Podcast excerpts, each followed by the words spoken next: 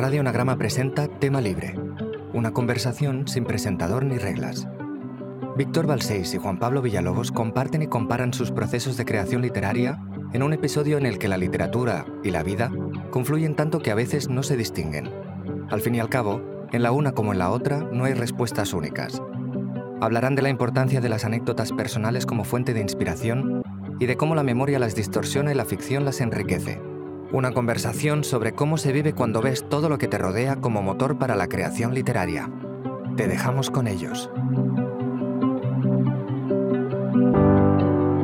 Bueno, Víctor, eh, tengo que empezar contando una cosa que sucedió que pareciera ser fruto del azar, pero que en los últimos días he estado dándole vueltas y después de leer tu novela me han entrado muchísimas dudas, incluso un poquito de miedo. Juan Pablo, has pensado en ello, Dios. Espera, espera, espera, sí, sí, sí, sí, me, lo, me, me he organizado los pensamientos y todo.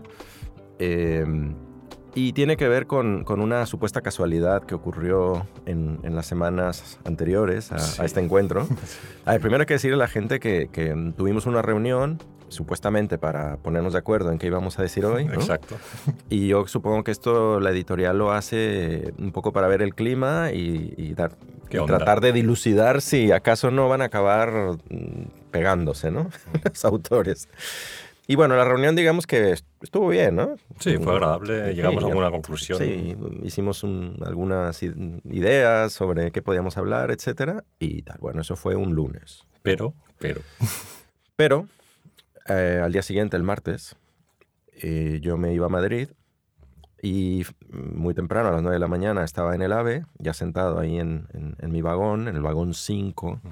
en el asiento 11 y de pronto veo que llegas tú, ¿no?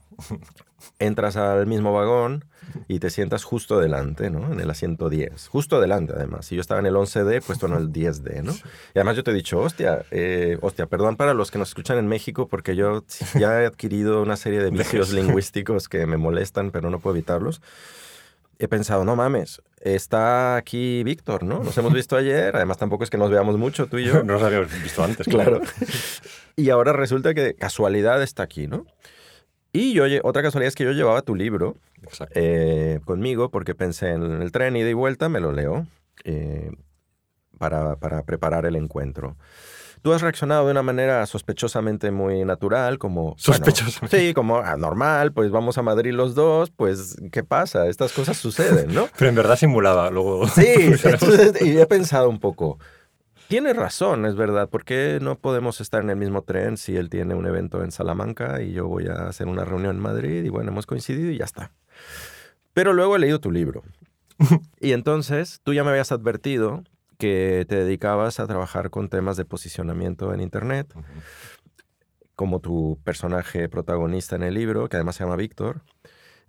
Y entonces me entró un mal rollo en los siguientes días porque he pensado, ¿y qué pasa si en realidad resulta que Víctor excedió a mi correo electrónico, es una especie de hacker oscuro allí, eh, pervertido, que estuvo olisqueando mis documentos, entró a mi ordenador, a mi computadora, y se enteró de, descargó mi boleto de Renfe, ¿no? Y vio allí el vagón y el asiento en el que yo iba y se puso adelante. ¿Con qué finalidad? No lo sé. Esa es mi pregunta. Mi primera... Ostras, porque yo tengo una perspectiva completamente distinta que también he desarrollado, pero como al revés. Como yo he pensado lo mismo porque tú me dijiste que tenías la novela y luego a lo largo del viaje ibas haciendo como gruñidos y dabas como golpes en la, en, la, en la, silla. Y yo entendía que era porque te estaba como disgustando y no sabía. Claro, es una especie de presión psicológica extraña. Entonces luego ya me fui a Salamanca pensando en ello como atormentado, como claro, no le ha gustado, ahora estará simulando. Y en el fondo pensaba, bueno, en realidad. Fui incapaz de abrir la novela durante el, la ida, la leí en la vuelta, porque me parecía incómodo para ti. Yo una vez lo experimenté le regalé mi, una de mis novelas a, a, un colega en un festival y se, y se puso a leerla. En el o momento, sea, delante sí, ti. o sea, como que había más gente. Era una novelita muy breve, Fiesta en la Madriguera, mi primera novela. Se sentó ahí al lado, la gente hablaba, tomaba café y él abrió el libro y se puso a leer. Me pareció violentísimo. Y yo tuve que levantarme e irme porque me, me, me parecía muy incómodo. Entonces, recordando eso, no lo leí en la ida mientras tú estabas allí. Claro, por mi fantasía al otro lado. Y tú mientras tanto pensabas que igual yo estaba eh, había investigado tu existencia por detrás Claro, como hacker. pero ahora no lo puedo des- desmentir. Si dijera que sí, me voy a la cárcel Claro, directamente. lo que trae- lo traigo a colación porque es chistoso que realmente pareciera que nuestras dos novelas ahí tuvieron un crossover, ¿no? Porque en, en Peluquería y Letras, mi última novela, hay una especie de personaje acosador que, Sí, que persigue al protagonista que se llama Juan Pablo, Quiero tomar clases. el ecuatoriano, y va atrás de él y como que investiga en Twitter dónde vive y lo persigue. Y de pronto es como, cuando tú apareciste ahí me sentí un poco como si ese personaje reapareciera, ¿no? O sea, que tú crees que cuando leí, claro, cuando leí Peluquería y Letras, que además es una novela que tiene eh, en el medio una especie de giro muy salvaje que me parece muy, muy guay en el sentido de que creas una especie de ambiente que va por- además por lo lúdico y divertido, y de Ujú. golpe y un giro que va... Y entonces aparece esta trama que tú dices de... Sí. ¿Tú crees que cuando yo lo leí ya estaba como maquinando, como pensando, ah, vale, ¿qué puedo hacer con este libro? Que luego en la realidad, como traspasar lo literario a la realidad Totalmente. y efectivamente Algo- de alguna forma entrar en tu correo, en los correos que nos enviamos, no sé qué hice, envié un es archivo con un... Tal cual, para mí todo fue una performance, ¿no? Y ahora mi próxima novela, sospechosamente, casi todos los personajes son tu existencia. Sí, tus exacto. correos. Yo, yo, yo, yo estoy bastante asustado con esa situación, incluso... Pero lo viviste, tú lo has vivido. O sea, pregunto, el, el acosador de peluquería y letras, eh, por ejemplo, ¿dónde- Sí.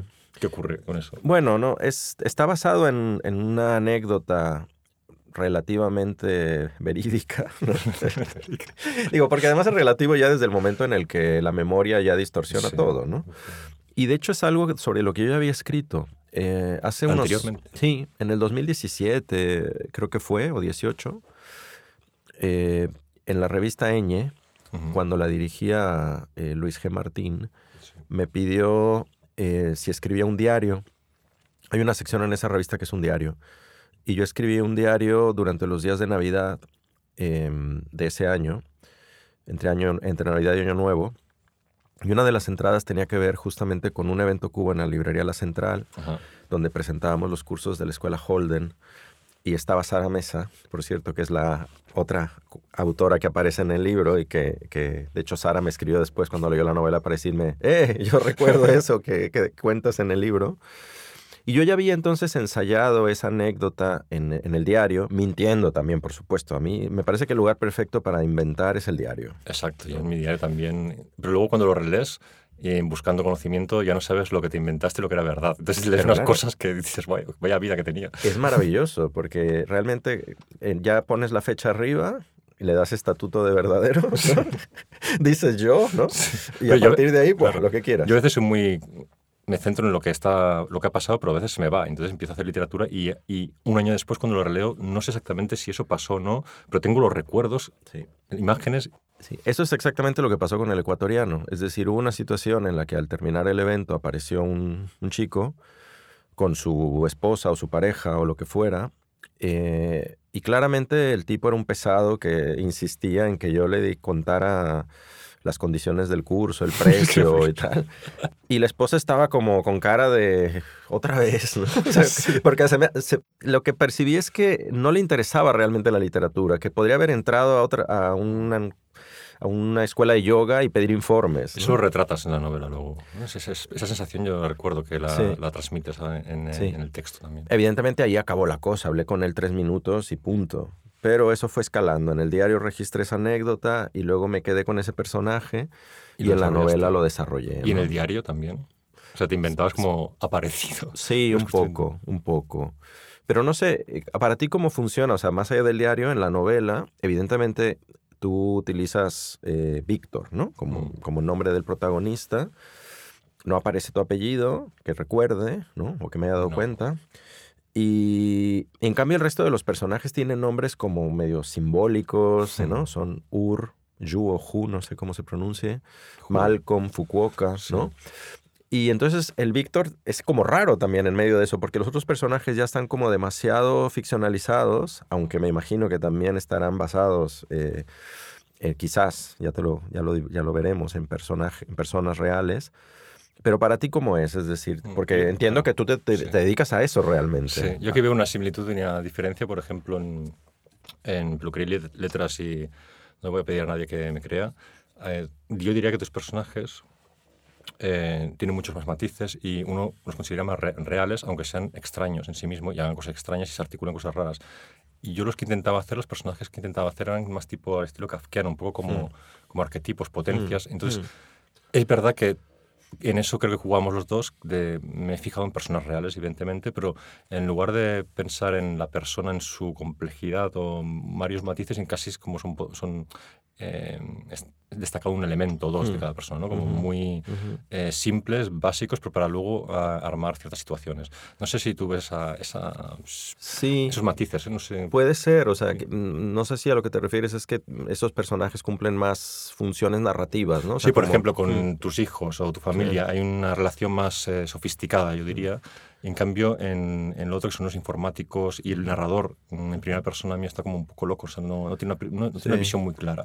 Tengo un, poco, un, poco, alucinado y quizá tu narrador es más lúcido, más, más lúcido. Tengo la sensación de que quizás habría, por lo menos, o ahora se me ocurren dos maneras de proceder eh, con cómo hacer funcionar a los personajes en una novela, ¿no? A ver si concordamos. Una de ellas eh, que quizás se parece más a lo que estabas explicando de, de, tu proceso y de tu novela, tendría que ver con compartir de las, digamos, el rol, el papel y el, lo, lo, que harán esos personajes en la, digamos, en términos de, de, cómo interactuarán, ¿no?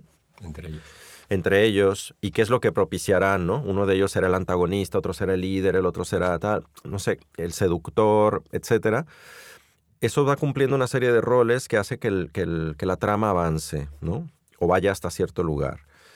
Creo que esa es una manera, que yo también la he usado, ¿eh? Es decir, porque yo no creo que haya respuestas únicas en la escritura. y, y, de depende del caso, ¿no? y voy, y voy cambiando. Es decir, hay, hay, libros donde yo creo que he funcionado así. Por ejemplo, en Fiesta en la Madriguera me parece que es una novela escrita así, ¿no? Ah, pues este no lo he leído en concreto, pero sí entiendo que lo haces según el caso, ¿no? Según el objetivo, sí. la sensación que quieres eh, generar, mmm, sí. haces un tipo de personaje o una construcción distinta, ¿no? Sí. Porque... Y luego la otra, que, que, es quizás con la que me identifico más ahora, uh -huh es como que el personaje viene de algún lugar inspirado en una persona real, eh, basado en una anécdota como este el ecuatoriano, y como que una vez que ves que tienes muy bien definido al personaje, que crees que lo conoces muy bien, lo sueltas en la novela y es como que a ver qué pasa. No sé Actuando. si me expliqué. Sí. O sea, tú identificas, pregunto, a, uh -huh. algunos rasgos que destacan, porque yo lo que intento ver, pienso, una situación X, uh -huh. en el recuerdo, uh -huh. que me parece significativa y quién está implicado. Entonces pienso, las personas implicadas, esas personas qué rasgos tenían que yo puedo coger mm. de alguna manera como dos o tres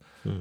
que arman al personaje y luego pienso qué otras personas que yo conozca, más mm. o menos, tienen cosas parecidas que, que, se complementan y me hacen algo. Y luego entonces hago lo que tú dices, pongo la situación sí.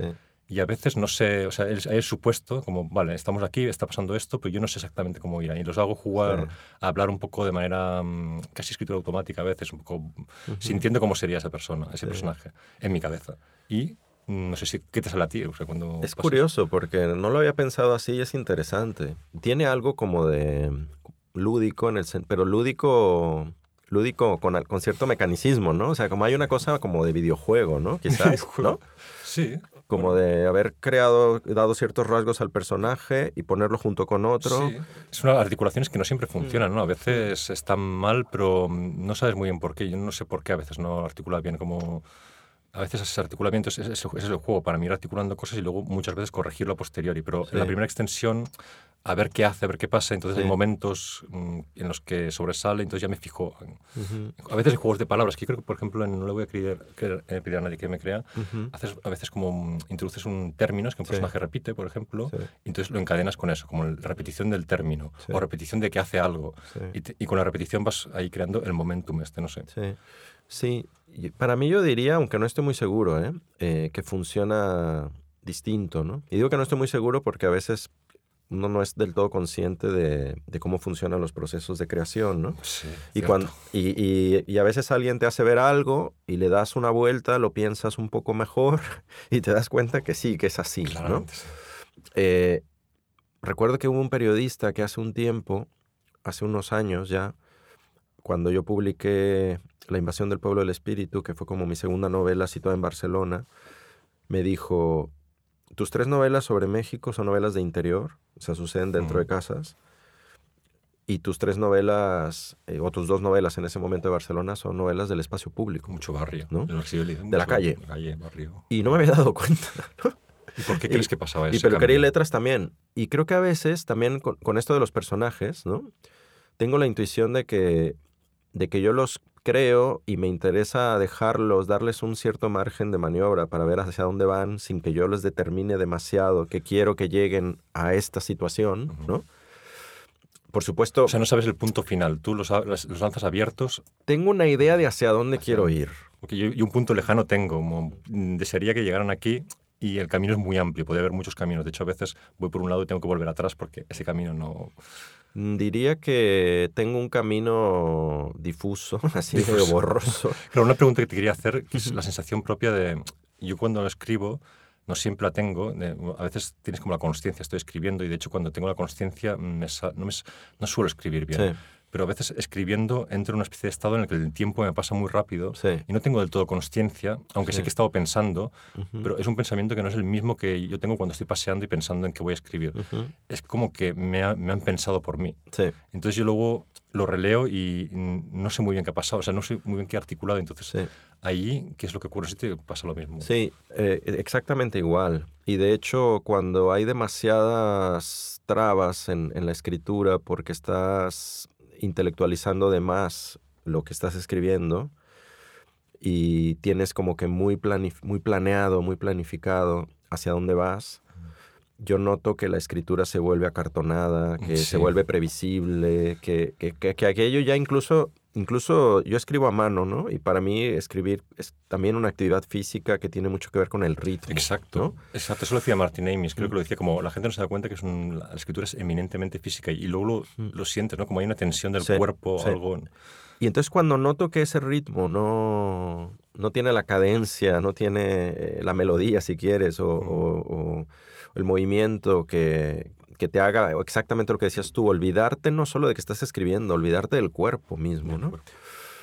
Siento que está todo mal, ¿no? Y ya Sí. desconfío. Es como ya- ina- inarmonía, ¿no? Como corporal, sensación. Sí. Yo, yo recuerdo en, en- bueno, en los dos libros que he leído tuyos, eh, esa armonía se siente, hay una especie de ritmo que yo no diría que existe las palabras exactamente, es una, es una especie de...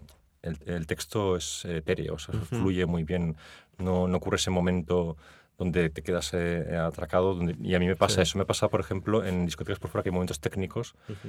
que era un reto por eso, porque el momento técnico, que explico cosas de páginas web eh, Sí. técnicas, cómo hacerlo, que no creo que lo haya conseguido siempre, pero siempre tenía esa sensación, cuando entro en este momento, tengo Ujú. que escribir esto, Ujú. mm, todas las energías son como pf, duras, Sí. ¿no? el engranaje no funciona, ¿cómo hago que...? Y puede ser, puedo hacer, puedo hacer que suene bien, Sí. pero no, no, no basta, porque Sí. son unos conceptos que luego el lector no entenderá. ¿Cómo puedo hacer que el concepto se entienda, que Sí. suene bien? Pero claro, entonces, mm, problemas, no sé. Es que hay una cosa que es, eh, que es eh, terrible de, la escri- de escribir una novela, sobre todo, ¿no? Pongámosle, es un problema del, del género de la novela, diría yo, que tiene que ver con, con darle coherencia a lo que estás escribiendo, que tiene que ver con, con contar la historia completa, entre comillas, ¿no? Y que hay cosas que la verdad no tienes ganas de escribir, pero que tienen, pero que, tienen que estar en la Tienen novela, estar. ¿no? O que cuesta escribir. Porque, porque si no las pones, a lo mejor es confuso, porque a lo mejor no se va a entender, porque a lo mejor los personajes va a parecer que están actuando sin motivos. Y entonces tú, tú te das cuenta que hace falta algo, pero no quieres escribirlo. No sé si a ti te pasa, pero a mí me pasa mucho. O sea, es como, "Uf, me faltaría una descripción de la casa, Sí. porque no se entiende cómo suben y bajan, cómo entran y salen. Claro, ¿no? justo ahí, veces los yo creo que son los momentos de, de puente en la novela. A mí, yo cuando empecé me gustaba escribir relatos. O sea, yo Ujú. siento, me siento más cómodo en el relato. Ujú. Y de hecho, cuando intento novela, normalmente son como al estilo Chiver, como relatos encadenados, Sí, no fragmentario, pero un poco así. sí. Eh, la sensación era de... Ay, que se me va a ir la cabeza ahora. ¿Qué es lo que me acabas de decir? Es que tiene una cosa que... lo que- No, decía que, que hay... A mí también ya se me ha ido, ¿eh? O sea, mira que si estamos... no, no, pero es que había una cosa... Bueno, esto ahora lo vamos a cortar los y vamos, no, a, no, vamos, a, sí. vamos a, Bueno. a pedir que lo corten, Corten, pero que no lo corten, porque esto quiere decir... Fue un momento bueno de que los dos no sabemos de qué estamos hablando. No, no, que lo dejen. Vale, que lo dejen. que lo- no, es los- ya ahora me acuerdo. Es los puentes. Claro, es que quizá lo he olvidado porque es una cosa que no... En la novela, mm, en las novelas X, eh, cuando escribes, te pregunto, ¿eh? están Mm. los momentos altos, álgidos, que yo incluso me puedo pasar mejor, me lo paso bien. Hay momentos que estoy... Como que me, me crezco yo en casa y me siento ahí, guau. Ujú. Y luego quedan a veces como los empalmes, como ahora, ahora el personaje debería ir de aquí a aquí porque es una Sí. novela Sí. y, y a mí personalmente no me gusta hacer demasiada elipsis, que Mm. me gustaría que estuviera más o menos encadenado para Sí. no dar la sensación de fragmentario. Ujú. Esos trozos son los que, como tú decías, me cuesta un montón ponerme a escribirlos y cuando me pongo a escribirlos me cuesta mucho darles una... que no sean convencionales. Una naturalidad. Naturalidad.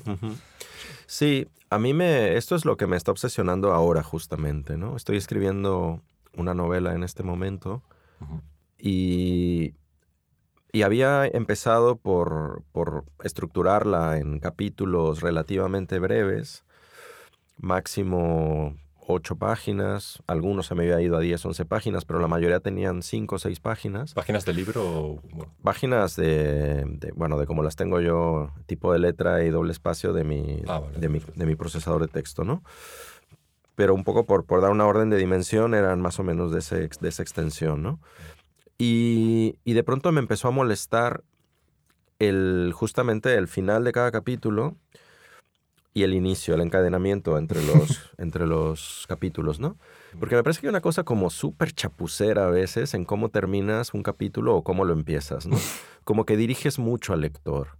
Y como que a veces incluso utilizas estos finales como para regodearte en lo bien que escribes, ¿no? O sea, como, cierto, mira, creé sí. la tensión, llegué aquí al, al- al pequeño clímax de este capítulo, te pongo un día, una última línea de diálogo que, que sintetiza todo y punto y final del capítulo. Y ¿no? esto lo reconozco. Y creo que es un, eh, al menos en mi caso, más- caso lo reconozco a lo largo de, lo- de los años, como si releo mis primeros libros, veo que a veces que eran relatos, tenían una frase final como de aquí psh, Sí. te doy un hachazo, Sí.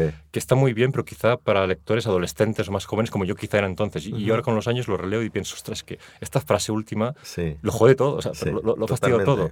Y al inicio igual, en el inicio yo lo vería como, sí, es verdad que en el primer párrafo, al menos tal y como yo concibo los capítulos, es, se abre una cosa que ya te determina cómo de largo será. O sea, ya sé en los primeros dos párrafos cuánto durará el Sí. capítulo y todo está más o menos metido ahí. No suelo meter después cosas, no sé si esa sensación la tienes. Entonces, Sí. es una... O sea, ya estás dirigiendo y al mismo tiempo en el inicio del capítulo hay la sensación o pretensión quizá de que suene mejor o no sé. Sí, a mí lo, que- decía que, que esto últimamente me obsesiona porque me parece que, que vas no solo marcando un, un- digo, no vas solo construyendo la estructura y dando las pausas al libro para que el lector pues decida dónde parar de leer, ¿no? Lo típico, ¿no? Ya me voy a dormir y, y te- estoy esperando cuántas páginas me... Todos lo hacemos, ¿no? Cuando leemos, ¿no? ¿Cuántas páginas faltan para que se acabe este Claro. capítulo? O cuando no hay párrafos, que es solo un párrafo el libro y no sabes dónde, dónde Sí. paro aquí. Como... Entonces, esta sensación de, de darte es, eh, esas pautas, de decir, aquí voy a parar, ¿no? De leer. Y también un poco de escribir. Y ahora me, male- me molesta porque veo cierto efectismo en, en- en mi escritura. Tú ¿eh? lo detectas en tu... En- lo estaba detectando, ¿no? Pero claro, la escritura cómica, o sea, cómica, no digo que tú hagas escritura cómica, pero los momentos cómicos que están presentes en, las obras que yo he leído tuyos requieren de cierto efectismo, ¿no? De alguna forma. Sí, O sea, totalmente. O sea, tienes que entrar en ello por fuerza. y- Totalmente. Pero como que para mí cada vez que escribo intento que haya algún tipo de aprendizaje, ¿no? Haya algún, alguna cosa nueva, y- ¿no? Eh, ahora me he obsesionado con, con, ah, digamos, hacer un flujo solo de todo aquello, ¿no? Y tratar de evitar esos efectismos de aquí hay un punto y aparte, ojo que hay cambio de tema, ¿no? y ojo que también ya cambiamos de tiempo. Ahora nos fuimos para el pasado o nos fuimos para otro momento de la historia o nos fuimos con otro personaje. Mm. Eh, estoy tratando de hacer justo lo que no me gusta y lo que, de lo que hablabas tú también, las transiciones, que yo creo que son el arte de la novela en buena medida está allí, ¿no? Sin duda. Sí, eh, en cómo vas de un, de un lugar a otro, cómo vas de un personaje a otro, cómo vas de un tema a otro, cómo vas de un tiempo a otro. Hay una frase que a mí me encanta de esta escritora argentina, Eve Ward, que además daba muchos talleres literarios y tiene unos libros so- sobre, sobre los talleres que daba, que sus alumnas fueron como recopilando.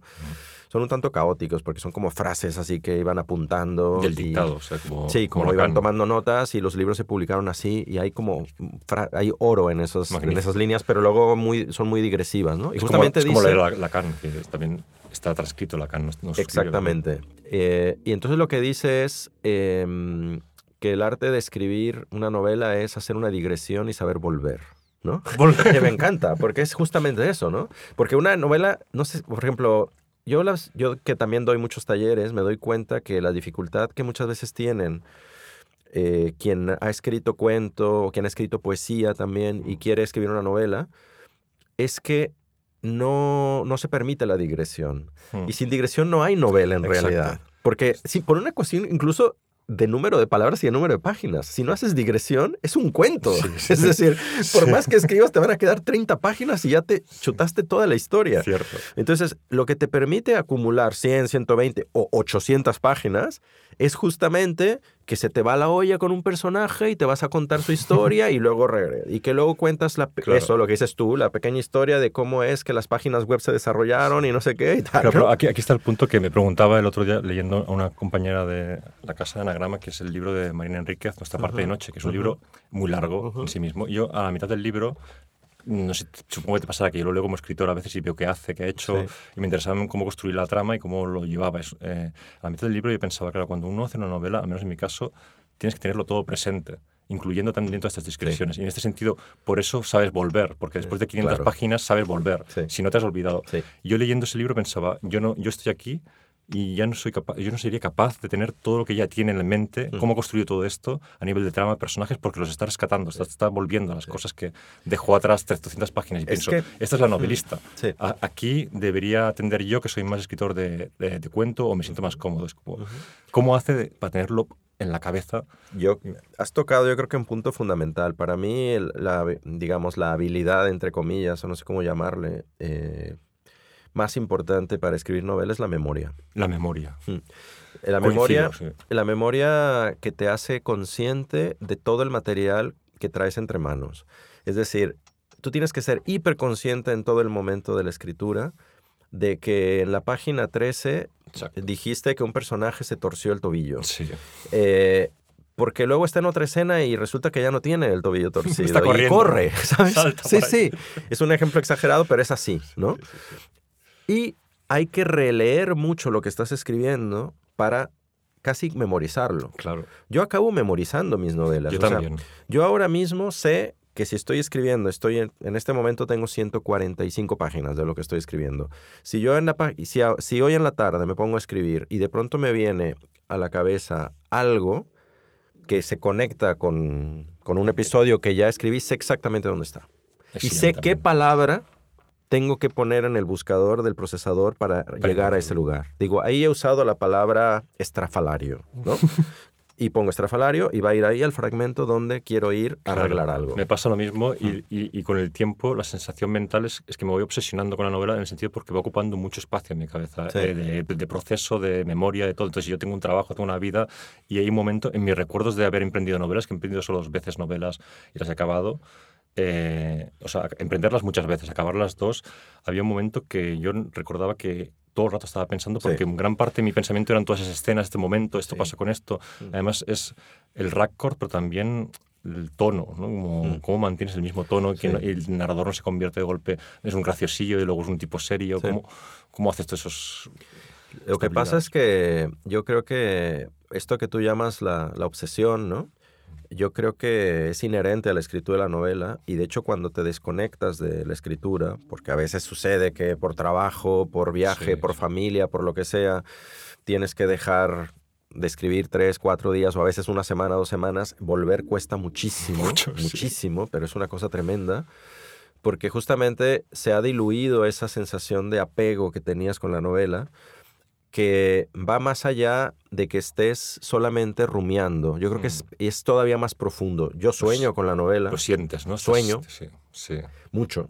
Y no, resuelves cosas en el sueño. Yo en siestas, en siestas sobre todo, más que sueño. sí, sí he, pensado cosas que luego digo, claro, esto es lo que tenía que hacer en la novela. Claro. Y pregunto, y es que en este sentido, siempre, durante un tiempo, me quedaba ahí en la página en blanco, como no sé cómo salir. Y ahora ya he aprendido a que si hay un problema, digo, me voy a dar un paseo, hago una siesta y, sé que vendrá solo, no tengo que hacer nada, nada. Sí. porque la otra cosa que sucede, que, que creo que es más importante que lo que tú estás pensando, es estar alerta a lo que está alrededor tuyo, porque cuando estás realmente en una fase creativa, y creo que no solamente sucede con la escritura, sino que sucede en general, es como que el mundo te habla. Conciencia de lo exterior, ¿no? Todo está relacionado con la novela. Eso a mí me parece tremendo. es decir, como que sales a la calle y dices, claro, esto no sé qué, es lo, justo lo que estoy diciendo. Un amigo viene y te cuenta algo y le dices, es lo que estoy haciendo en mi novela, ¿no? Y le cuentas. Eh, todo, todo tiene que ver. Y, pareciera, y claro, el, el problema a veces es como acotar, porque, porque pareciera que todo cabe. Es cierto, a mí me pasa a veces que tengo que recortar mucho porque se disparata la novela, en el sentido de que hay demasiadas cosas que voy añadiendo muy locas y sin sentido, precisamente porque voy viviendo y todo el rato. No sé si es una capacidad poética de uno que, que cree que hay relaciones entre todo, porque en realidad una persona que es más, más, literal no ve tantas relaciones. Si tú de golpe dices, Sí. entre el micrófono y este vaso hay una relación, es casi una cosa esquizofrénica, pero Sí. tú, tú la ves y, y quizá te metes en, ese, en esa conciencia de voy a tener máximo nivel de relaciones raras, Sí. A ver qué sale, porque si son raras y funcionan para el lector, yo creo que son más gustosas. Es que lo, lo- el otro día veía en Twitter una frase que alguien eh, localizó en alguno de los, de los cuadernos o diarios, no sé, de este artista Joseph Be- Beuys o Beuys, o no sé No cómo se conozco. pronuncie, que a mí es un artista que me interesa mucho, eh, y que dice que el arte consiste, no consiste en inventar, consiste en encontrar relaciones, Magnífico, sí. en hacer Sí, relaciones, que es justamente lo que estás diciendo. Sí, Y, y creo que se aplica también a la escritura. claro, es Es como la alquimia, ¿no? Un, tercer resultado y la relación sale una tercera. Yo lo he llevado al extremo cuando estaba empezando a escribir y, y de hecho no había podido completar una novela, es decir, lo había intentado varias veces y, y siempre naufragaba, siempre terminaba abandonando y digamos que yo empecé a publicar pues muy tarde. Em, yo escribo Fiesta en la Madriguera en 2006, la empiezo a escribir cuando tenía 33 años y la termino un par de años después y la acabo publicando cuando tengo 38, 39 años. Y esa novela empieza así, como un juego de, de taller literario, de cómo conectas un hipopótamo con un samurái, con una guillotina. O sea, ¿sabes? Como, eso, como que alguien te Sí. diga en un taller, Un escribe reto, un cuento sí. con estos cinco elementos, que es, un, que es un tipo de ejercicio muy común en los talleres de Sí. literatura. Yo así empecé a escribir Fiesta en la Madriguera, Usando unos elementos determinados. y, y, y cómo, pero, pero la, la obsesión era darles una coherencia narrativa y que no fuera una chorrada, ¿no? Que no fuera una tontería, es decir, sino no, crear un universo narrativo, unos personajes y tal, que todo aquello apareciera de manera natural. Esto lo juegas también en, en No voy a pedirle a nadie que me crea, ¿no? Y creo que lo juegas...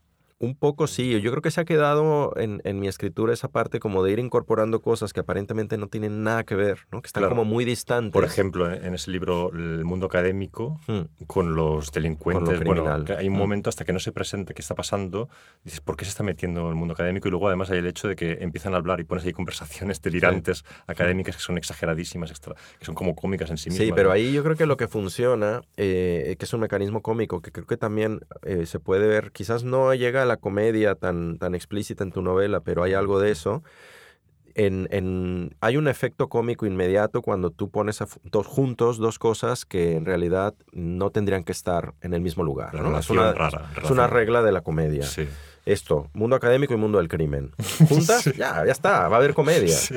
Y en tu novela creo que sucede a veces cuando después de páginas y páginas donde hemos estado metidos en el mundo de Víctor y de esos otros personajes que todos son una especie de seres oscuros encerrados en sus, en, en sus, ni siquiera en sus departamentos, en unas habitaciones donde están con una conexión a internet increíble todo el tiempo, o trabajando, o jugando videojuegos, y de pronto salen al mundo real y ese personaje va a ver a, a la madre y van al funeral de la abuela.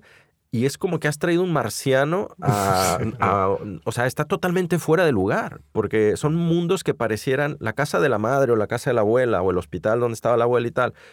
Comparados, vamos a decirlo así, con esa habitación Es donde- llena de ordenadores y en un subterráneo y como que lo vemos casi como un búnker, Mm. es como que no tiene nada que ver. Y entonces Sí. hay como un efecto cómico cuando ese personaje aparece en, en una comida familiar y es como, ¿qué hace este Sí, a aquí? mí, a mí me encanta ese- hacer ese aspecto. Si te gusta, si también, yo creo que también lo haces de el contraste. No es como un- el, el efecto cómico también está por el contraste. Sí, totalmente. Mm, pero también de momentos, como está pasando una cosa, pero luego pasa la contraria. Mm. Y, y es la escena, es que no, no quiero hacer spoiler de esa gran escena de la peluquería, pero es una escena que Mm. tú, tú lo escribes muy bien en el peluquería Leret. Es una escena que te lleva a un lado y de golpe el contraste. Es trágico todo, pero al mismo tiempo es absolutamente cómico ese contraste. Es eh, lo diferente que se entra en relación. Sí, a ver, yo creo que el, el efecto cómico, y esto sí, es, como decías tú antes, hay un, un- un efectismo siempre en la comedia que puede ser desde el más primitivo cuando se busca el, el remate, ¿no? Casi que se escuchan las risas enlatadas, ¿no? Y a mí me encanta ese. ¿eh? como la, la señal de decir, aquí todos se tienen que reír, ¿no? Desde ese efectismo hasta, hasta aquel más sutil que estaría, vamos a decirlo así, en el doble sentido que tiene la ironía, ¿no? Donde está es un juego de la sutileza y de la inteligencia que te está que aparece como un desafío, ¿no? Y que es lo que sucede, en, eh, por ejemplo, también el mecanismo que tienen los chistes, ¿no? Que es como una adivinanza. Más es decir, si te ríes es porque entendiste. ¿Entendiste qué Y, pasaba ahí? y sí. entonces es como diría, como decía Kant, ¿no? Que escribió un ensayo sobre esto, decía que era la risa era la, mm, digamos, el sonido de la sagacidad satisfecha, ¿no? O sea, es decir, como te ríes porque, porque dices, joder, soy listo, ¿no? Soy muy listo, entendí el chiste, ¿no? Y al mismo claro, tiempo el chiste tiene esa oscuridad freudiana, ¿no? Del chiste que oculta lo oscuro claro, y lo manifiesta al revés, como... y te "Oh, delata. Te delata. Y te delata, claro, te Tus delata si te ríes o no te ríes, las dos cosas. O ¿Y sea, cómo te ríes? Sí, y a mí una cosa que me interesa últimamente mucho de la risa que tiene que ver como con la pertenencia y la integración, y es que esto de, si- de si te ríes o no te ríes y de quién se ríe y quién no se ríe, ¿no? Em, va, mar- va como delimitando pertenencias que a veces suceden en grupos de amigos. No sé si aquí se diga, pero en México tenemos una expresión para un, para un comentario que solo vamos a entender tú y yo, por ejemplo, porque nos pasó ese día en el AVE. Sí, y broma decimos privada. chiste local. Ah, ¿Broma privada? broma privada. Vale. Bueno, diría que es... Sí, es lo mismo, chiste local. Entonces, hay una mesa donde habemos 10 personas y dos nos reímos y los otros 8 no saben por qué nos estamos riendo. Y entonces yo digo, chiste local. Pero entonces parece una cosa como muy ingenua, muy inocente, pero en el fondo estoy diciendo, ustedes 8 no son tan amigos míos como él. Si él sabe, vosotros no, sabéis nada. Exactamente. Y eso sucede también cuando emigras, por ejemplo, como yo, que, que ya tengo aquí 20 años, es verdad. Pero siempre hay un momento, una comida con amigos que son todos eh, catalanes o, o- o que han vivido más tiempo que yo aquí y tal, y hacen un comentario, una broma que tú no entiendes porque tiene que ver con un programa de televisión De de, los los 90. años 90, no sé qué, cuando tú no vivías aquí, y todos se ríen y tú no. Y ese es el momento en el que te, de alguna manera, a ver, no es mala onda, ¿eh? pero te están diciendo, eh, tú no eres de aquí en realidad. No ¿eh? estabas allí, O sea, llevas todo, 20 años sí. aquí y te crees que eres de aquí, pero no eres de aquí. A mí me lo hacen como estudié en Salamanca justamente ocho Sí. años y volví, me lo hacen siempre esto, como eh, me dicen, eres un marrano, estuviste fuera y ya lo de catalán, mi Sí. familia catalana ya no eres tan catalán. Entonces hay ese tipo de cosas de, se habla de política o así, es como, no, pero tú estuviste fuera, entonces no, no puedes. Sí. Y siento una especie de situación extraña de... Sí. sí. Oye, quiero decir una cosa que espero que esté quedando registrado en los micrófonos porque sería maravilloso. Eh, Me está rugiendo la barriga desde hace rato de una manera impresionante porque Dice el técnico que sí. que porque es maravilloso, porque ¿sabes qué pasa? Y además tiene que ver con la autoficción y con, y con peluquería y letras. Eh, ayer, ayer fue el final de uno de mis talleres, que es uno de los ¿De temas de, de peluquería y Sí. letras, donde aparecen los talleres literarios.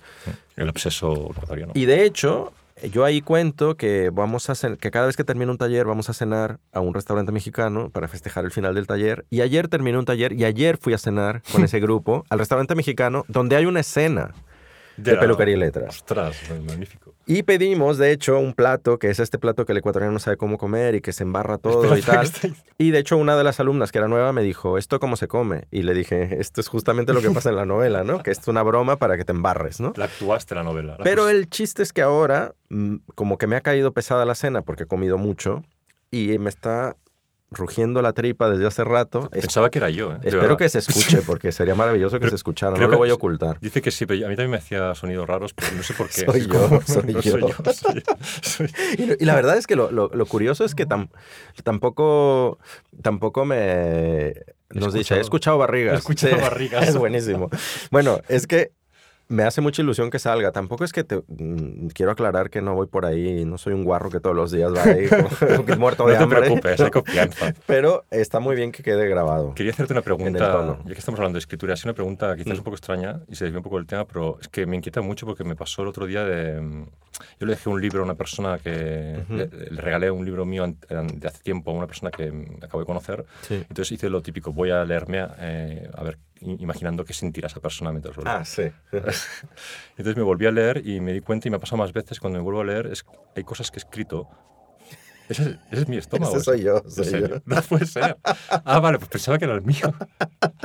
Ese fue muy bueno. Ese, re- Sí, fue- ese reverberó, hizo... O sea, me, me releo y, y pienso, lo que escribí hace cinco años solo tiene sentido ahora para mí.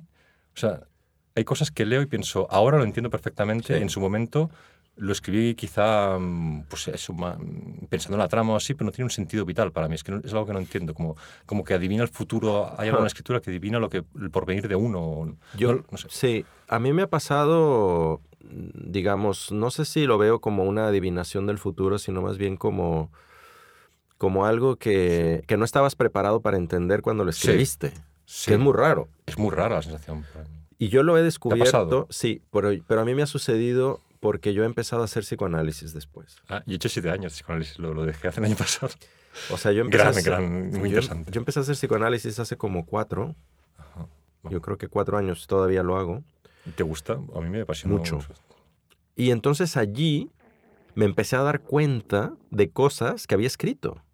Ajá. Y Y te releías, volvías no, a ello. pero me daba cuenta al hablar de, de ciertas, por ejemplo, me refiero a estructuras profundas de cómo funciona la trama. Eh, por ejemplo, tú sin darte cuenta has estado poniendo a los personajes en situaciones límite para humillarlos, por ejemplo, ¿no? No es eso, pero es una Sí, explicación, ¿no? Sí, sí. Y de pronto te das cuenta que uno, dos, tres, cuatro libros has hecho Lo mismo. lo mismo, o sea, no parece, porque de hecho a nivel de la trama no se parecen los libros, pero si los analizas al nivel más profundo, dices, la- esto se trata de llevar al personaje a una situación en donde va a ser sometido a violencia, Mm. el personaje va a ser totalmente pasivo, va a dejar que aquello le suceda Mm. y no va a saber cómo reaccionar. Exacto, la lectura profunda no lo haces hasta años después, es verdad. Quizás, sí, sí, el psicoanálisis a mí me, me Claro, tú ves más cosas en el psicoanálisis y yo entiendo que uno va viendo lo que no veía de su inconsciente, que normalmente es problemático, ¿no? Entonces, al verlo, al hacerlo consciente y te relees, es- está a la vista y, y crea ese efecto de, ostras, y escribir el futuro. Y, Es y, y además que lo, lo que es verdaderamente perturbador es que, que de alguna manera el- la escritura lo que hace es delatarte, en el sentido también que, que diría Freud, ¿no? a los es demás... decir, tú no, tú- tú no- a, a los demás. A Es los decir, demás. tú no te das cuenta. Eh, yo tengo una anécdota eh, real, así, esta sí que no es, no es, no es ficción, con, con Andrea, mi, mi compañera, que cuando terminé de escribir, no voy a pedir a nadie que me crea, justamente, le di el manuscrito, que siempre me lee, y, y, le, y bueno, y le pedí que me comentara qué le parecía y tal, y entonces me empezó a hacer una serie de comentarios que a mí no me gustaban. no te gustaban, el estilo... pro- Eh, pre- ciertas apreciaciones que yo creía que ella no, no tenía razón, ¿no? Como, Mm. no, pero eso no es lo que digo. Y bueno, era un poco una discusión un tanto absurda. Y llegó un punto en que ella me dijo una frase que nunca se me ha olvidado, y era, tú no sabes lo que escribes. ¿No? Y claro, me ofendió muchísimo en ese momento, porque era para ganar la discusión. Era como en plan, tú no, dis- tú no me discutas porque en realidad tú no te das cuenta de lo que has de hecho. lo que has hecho, ¿no? Y entonces yo dije, ¿cómo que no me voy a dar cuenta? Claro que sé lo que escribo. Luego tuve que reconocer eh, que tenía razón. Es decir, que ef- efectivamente lo que ella estaba colocando, lo que ella estaba diciendo, eh, podría estar o no de acuerdo a, a nivel del detalle, pero que sí había una verdad profunda allí, de que al- era algo que yo no advertía, de que yo me exponía de una manera y exponía ciertas cosas de nuestra vida privada, como hago también en peluquería y letras, Mm. que a lo mejor no sucede como luego la gente a nivel morboso trata de identificar y, de- y te pregunta, de hecho, te debe suceder también a ti, Mm. ¿esto que cuentas aquí, eso sucedió tal cual o no sucedió? Sí, sí, sí. Lo importante es, es peor. Es si los personajes están desnudando cosas tuyas Ya. sin darte cuenta y que de hecho son casi secretas y que te daría vergüenza contárselas a alguien. Esto lo he vivido y tengo confianza en que los demás no lo vean. Entiendo que en peluquería y letras, claro, tú reflexionas sobre esto literalmente, Mm. ¿no? Mientras, mientras están, hablas de tus hijos así, hay una reflexión sobre cómo escribir sobre, Sí. sobre ello. Entiendo que viene quizá de aquí, ¿no? De, Sí. de, de este, de este momento en el que los otros te leían a ti. Sí, totalmente. Pero al, pero al final, eh, por eso yo siempre he pensado que la discusión que existe a veces sobre lo autobiográfico, lo autoficcional, sobre la ficción y tal, me parece un falso planteamiento. Para mí también. sí. Porque en el fondo, yo cuando he escrito ficción, ficción así, pero la más exagerada ficción, que realmente los personajes, podría, nadie podría decir que tienen algo que ver conmigo, eh, con mis circunstancias, con el lugar donde crecí, con mi familia y tal, leídas, como dices tú, a la distancia del tiempo, te das cuenta que Que son quizás donde más te has expuesto. Más se reconocen cosas que no... sí. Con el paso de los años dices, pero ¿cómo es posible que yo en este niño, hijo de un narcotraficante, sí. conté mi infancia? Sí, sí, eso me ha pasado. Mi infancia. Pero no te das del todo cuenta, claro. ¿No? Eso sí, sí, sí. Es, es, es muy, Pero es al, muy mismo, interesante. al mismo tiempo, el armar la ficción para mí, o sea, a mí me gusta jugar eso, me gusta la idea, por ejemplo, que igual es pretenciosa o egocéntrica de- en la presentación del libro, que venga la gente y que si está mi padre piensen que es el de la novela, ¿sabes? Como Sí. un híbrido así. O que crear una especie de mitos pequeños, que una Sí. especie de imagen, una máscara que es un poco juego. Hay unos Sí. personajes y decir, ah, estuvo el programador, Malcolm estuvo por aquí y- y, pasó como una sombra y quién fue, no sé qué. Entonces que se creen esta especie de historietas, igual en petit comité, esto no creo que la gente no habla de esto, pero crearlo. Y luego Sí. que la novela haya cosas que puedas consultar y dices son verdad, otras no son, entonces no sabes muy bien este híbrido, híbrido, más que... Sí, bueno, creo, yo como siempre lo he hecho con la familia, ¿no? Eh, también, digamos que en, en Si viviéramos en un lugar normal, que es mi segunda novela, la situé en mi pueblo y los personajes, pues digamos que están inspirados en ciertos familiares, ¿no? Ciertas circunstancias son muy reconocibles, ¿no? En la, porque son pequeñas historias que sucedieron en mi infancia. Y yo las distorsiono, por supuesto, las vuelvo ficción y, y- y tal. Pero basta con que tomes un detalle de, de la realidad para que automáticamente la gente crea que todo lo que cuentas es verdad, ¿no? Pero ese es el secreto de... O sea, cuando lo quieres crear el efecto, ese es el secreto que yo uso, ¿no? Como Sí. estas dos cosas son hiperreales y son tan raras, que son- cojo dos cosas raras reales. Entonces la rareza ya da la realidad de todo lo demás, porque lo Sí. demás es como medio común, no, no, estas dos cosas que puedes comprobar y son así. Sí, y a partir de ahí suceden malentendidos y confusiones y reclamos muy divertidos, muy chistosos. En la vida real. En la vida real. Exacto. Y a mí antes eso me, a mí antes eso me incomodaba mucho. Así bien. Eh, al principio creo que me generaba mucha inseguridad, incluso me planteaba eh, los reclamos de la gente y si era o no lícito hacerlo, ¿no? Y ahora estoy en el otro extremo. o sea, divertido, ¿no? eh, y además hay un reconocimiento, a- si tú pones en una novela algo eh, que viviste con una persona y a lo mejor no es algo edificante, ¿no? No es algo que- en lo que quede muy bien retratada o lo que sea, pero hay un reconocimiento a que eso fue importante, Sí. ¿no? Y por eso estás escribiendo y, y- y- y recreándolo, ¿no? Sí, nunca me ha pasado de escribir algo negativo sobre alguien o que se, la persona es- es- es- lo lea y, es- y lo percibe como negativo porque, y esa persona no lo siente como algo positivo en el fondo. O sea, aunque sea una escena en que yo me peleo con alguien o humillo a alguien que luego la persona se puede identificar, Sí. mm, en nuestra relación personal normalmente no lo toman como se ha vengado, me ha destrozado, tengo que vengarme yo, sino siempre es ah, incluso da pie a conversación, a arreglar la cuestión o, o no sé. Diría que a la gente le gusta que se hable de ella en las novelas si tiene un sentido dentro de la estructura o algo así, no, aunque sea mal. No sé, no, no sé, no Sí, sé cómo... No sé, yo bueno, yo O sea, nunca me ha pasado el conflicto, nunca me ha pasado el conflicto duro, nunca. Y a veces he escrito burlescamente de gente Sí. o satíricamente. Nunca chungo, pero sí burlesco sí. Entonces, y nunca me han venido enfadados. O- No, a mí, a mí tampoco no, pero sí que ha habido cierto momento en el que alguna polémica familiar hubo, ¿no? O sea, sí, como... Y que puede llegar a ser no violento, pero sí incómodo. ¿no? Y a lo mejor no tanto para mí, sino también para, para mis padres, por ejemplo, ¿no? O sea, de pronto yo estoy aquí, estoy lejos, eh, no convivo tanto con ellos y resulta que en una comida familiar donde se reunieron un montón de primos y tíos y tal que no se ven mucho, de pronto sale el tema de uno de mis libros y alguien dice, por cierto, que tal personaje se dieron cuenta de que es fulano. ¿no?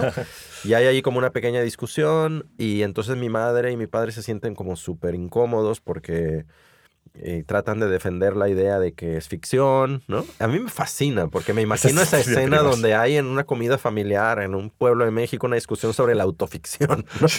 Y, y pienso y que... enconada, además, y- enconada. Y, pienso que he triunfado en la vida. O sea, pienso, he puesto a mi familia a hablar de teoría literaria. O sea, me parece maravilloso. Yo, yo en algunos casos voy a priori, por ejemplo, en, eh, siempre hablo de un personaje que es padre, que es una especie de ente loco, Sí. y siempre que le entrego la novela a mi padre le digo, no, no eres tú, antes de que la lea, no, tú no eres esta persona, no te preocupes, puedes leerlo tranquilo porque si no... A mí me Y- pasó... Y, él nunca... nunca, o sea, Nunca te ha se- dicho nada, ¿no? no, no. A mí me pasó con el peluquero de peluquería y letras, Claro, el peluquero que, que, conoces. que está, es, es mi peluquero, pues, o sea, lo- es, es él en el sentido de que lo que le sucede en la novela no, no es verdad, porque él continúa con su, con su peluquería independiente y sigo yendo ahí, pero, eh, pero sí su carácter, es un tipo muy... Las llamadas, ¿no? Aviones eh, llamadas, Se queja mucho y es como muy, tiene un tono quejumbroso y... eh, y digamos que él habla, es- el tono eh, narrativo que tiene en los diálogos sí está inspirado en él. Y claro, yo no le dije nada mientras estaba escribiendo la novela. Cuando la terminé tampoco le dije nada. Y entonces pensé, mira, ya cuando la publiques, si acaso, ¿no? un día se lo cuentas. Pero Sí, luego... o sea, no le dices nada ni siquiera cuando se publique, quizá que lo descubra él. Sí, pero, yo, pero llegó un momento en el que decidí decírselo porque como que hubo una cierta exposición en medios más generalistas que tuve en un determinado momento eh, y pensé, "Uf, le va a llegar, ¿no? Porque Y de no me ha pronto- dicho nada. Sí, hice un par de programas de radio de estos que, que son, son como muy, muy escuchados, fuera de los círculos estrictamente literarios, Sí. ¿no? Y pensé, ¡buah! Este se va a poner en la radio el sábado y va a escuchar, ¿no?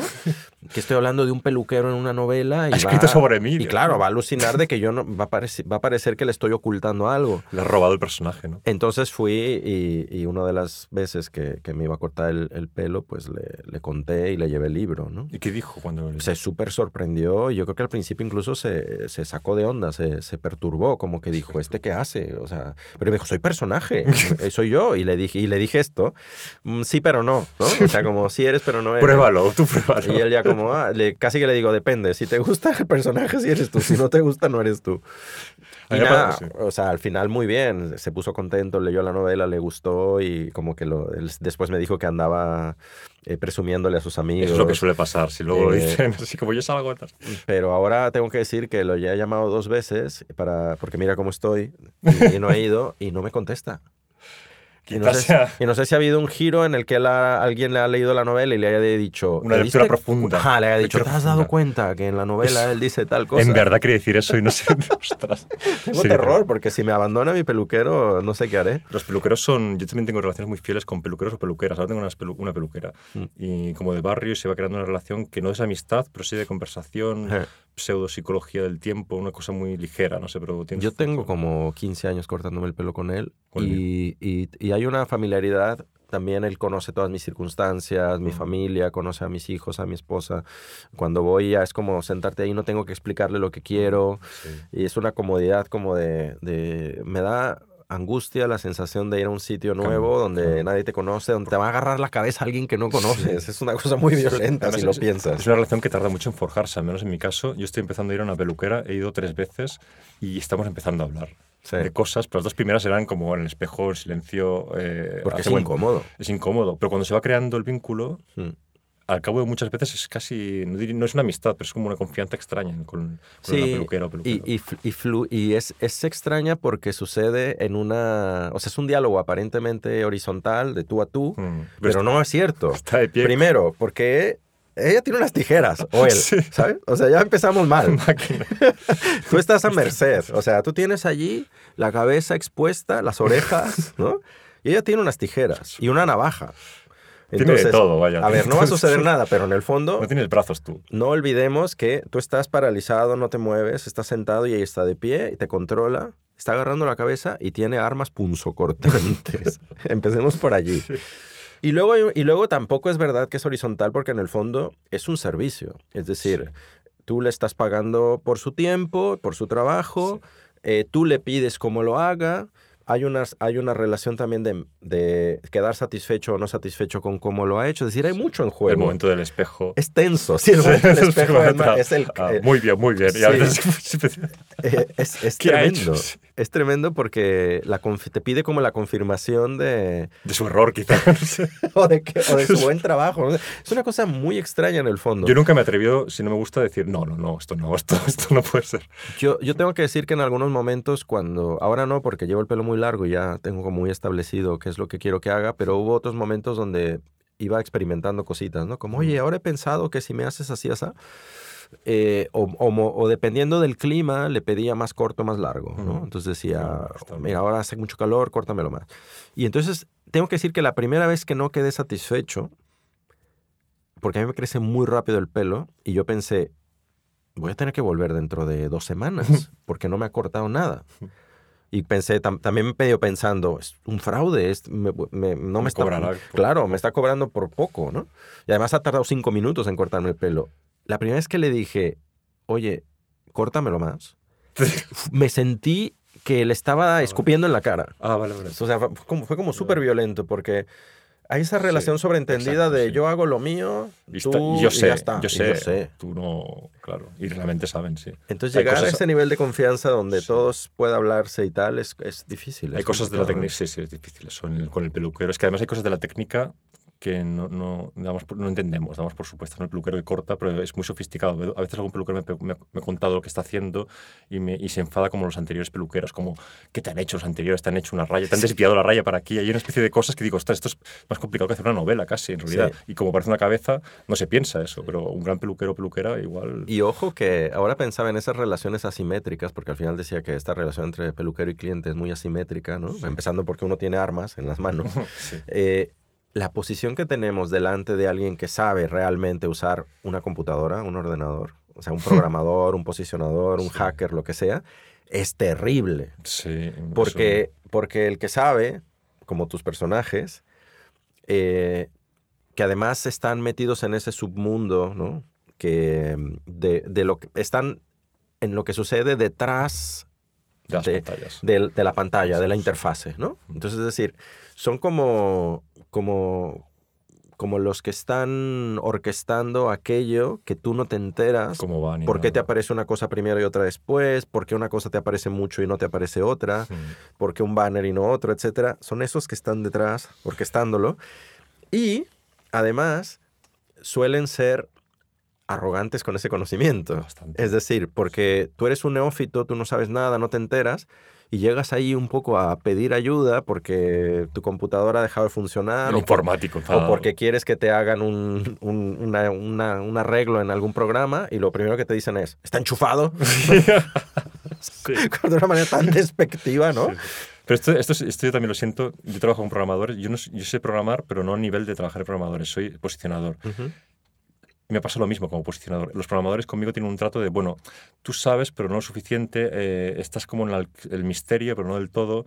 Y los programadores en sí mismos, mm, no sé si conocerás a muchos, eh, tienen ese tipo de actitud porque realmente saben cosas y ellos saben que las saben, que son muy sofisticadas en el, el plano más práctico de nuestras vidas y, Sí. y- y nadie está pensando en ellas mucho. Entonces, sí hay, una- sí- sí hay una psicología del programador que sería interesante bajar porque luego son muy buena gente en el trato privado, siempre cuando tratas de sus cosas. Ujú. No es la cuestión privada, que igual son gente muy imaginativa, suelen ser muy imaginativos o muy frikis, con intereses raros. Es cuando tratas la cosa de su programa, la cosa, entonces ahí ya es como entramos en el, en el Hermeticum Corpus. Sí, eh, lo, lo pensaba también porque creo que hay un paralelismo con, con la escritura y con ciertas actitudes que a veces se tienen em, al, al creerse conocedor o sabedor de las técnicas y los secretos de la escritura, ¿no? Que tienen un poco que ver con eso, ¿no? Con cómo a veces hay una manera de entender el lugar del escritor como el de una especie de sabio, experto, eh, tal, ¿no? Que mira a los lectores con, con esa condescendencia también con la que el programador ve al, al que le dice enchufe, está enchufada tu, tu, tu computadora, ¿no?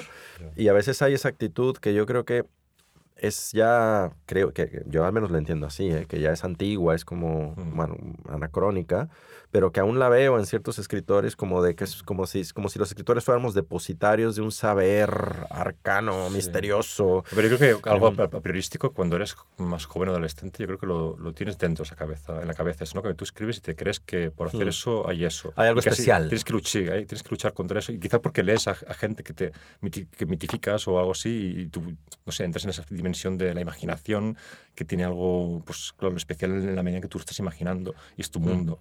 Pero sí, es cierto que después, al menos en mi experiencia, es lo que decía Lobo Antunes, ya yo empiezo a escribir algo y no paro de encontrarme con problemas técnicos que no sé cómo se hacen. Mm. Entonces tengo que buscar a otra gente a ver cómo los ha hecho porque no me lo voy a inventar yo, es que no lo sé. Entonces Sí. eh, esa pretensión para mí se cae sobre todo cuando tengo más ambición y, y no hago lo que ya sé hacer todo el tiempo. Que entonces te convierto en una especie de pues, escritor de género, quizá, que está haciendo haciendo la misma novela, Sí. el mismo tipo de estructura. Yo creo que uno ve cuando intenta algo más ambicioso que no hay ese saber, ¿no? Quizá lo que podría ser el escritor, quizá es más mediúmnico, como algo medi yo Sí. mediúmnico y, y eso conecta con la- el lector, debería conectar porque es un medium para, para el lector, lo debería si no... no- no- o sea, Sí. sería lo ideal de pensarse uno mismo más mediúmnico que lo que tú dices que, claro, lleva una pretensión un poco Sí, yo creo que tendría que ver un poco con lo que hace un rato decía, de, de ese momento feliz de la escritura, cuando parece que el mundo te habla Mm, y eres sí. capaz de conectar todas las cosas, ¿no? Y es eso, y es capaz como de saber que ese zapato que acabas de ver en la calle es el que va a llevar un Sí. personaje porque te sirve perfecto, porque entonces va a torcer un tobillo, como dije hace un Sí. tiempo, y eso, y eso va a hacer que el personaje vaya al hospital y en el hospital se va a reencontrar con su novia de la adolescencia, ¿no? Y hay como un encadenamiento y lo ves de pronto clarísimo. Se arma así, ¡buah! de golpe.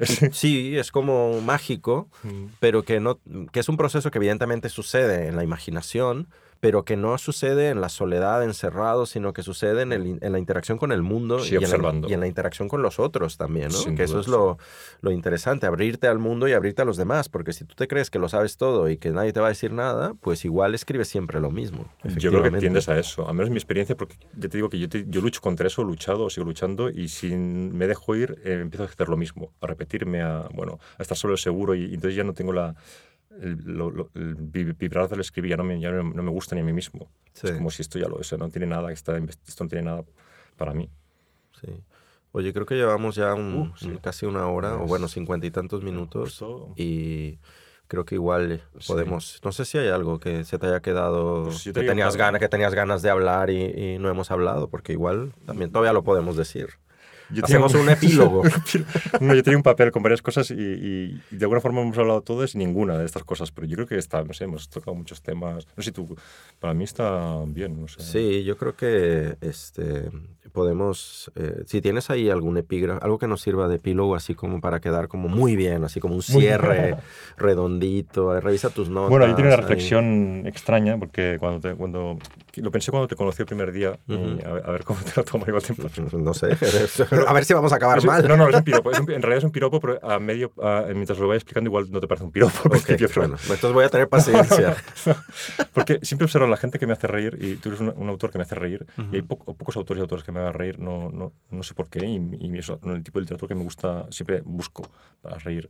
Y si conozco a alguien, veo en la mirada de la persona Ujú, que sabe hacer comedia, ujú, eh, una mirada a veces eh, cándida, como amable, y de golpe destellos de gran maldad. Bueno, Esto- sí.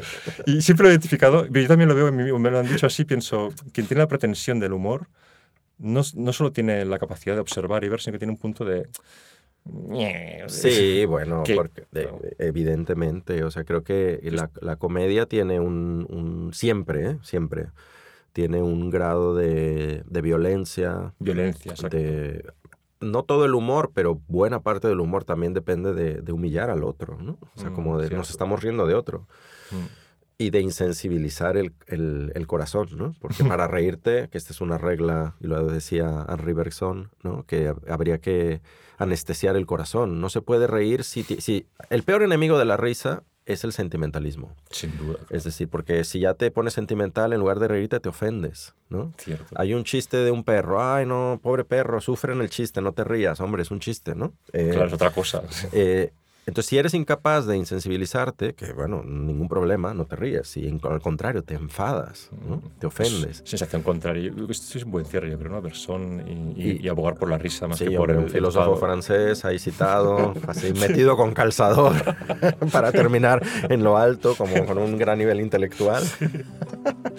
Podemos irlo, irlo terminando así, pues muy bien. Oye, Bueno, pues encantado de hablar contigo. igualmente, muchas gracias y espero que a la gente le guste y le sea de provecho. O sea, que- Esperemos comentarios, lo que quieras Sí. decirnos. sin, sin hate, por favor.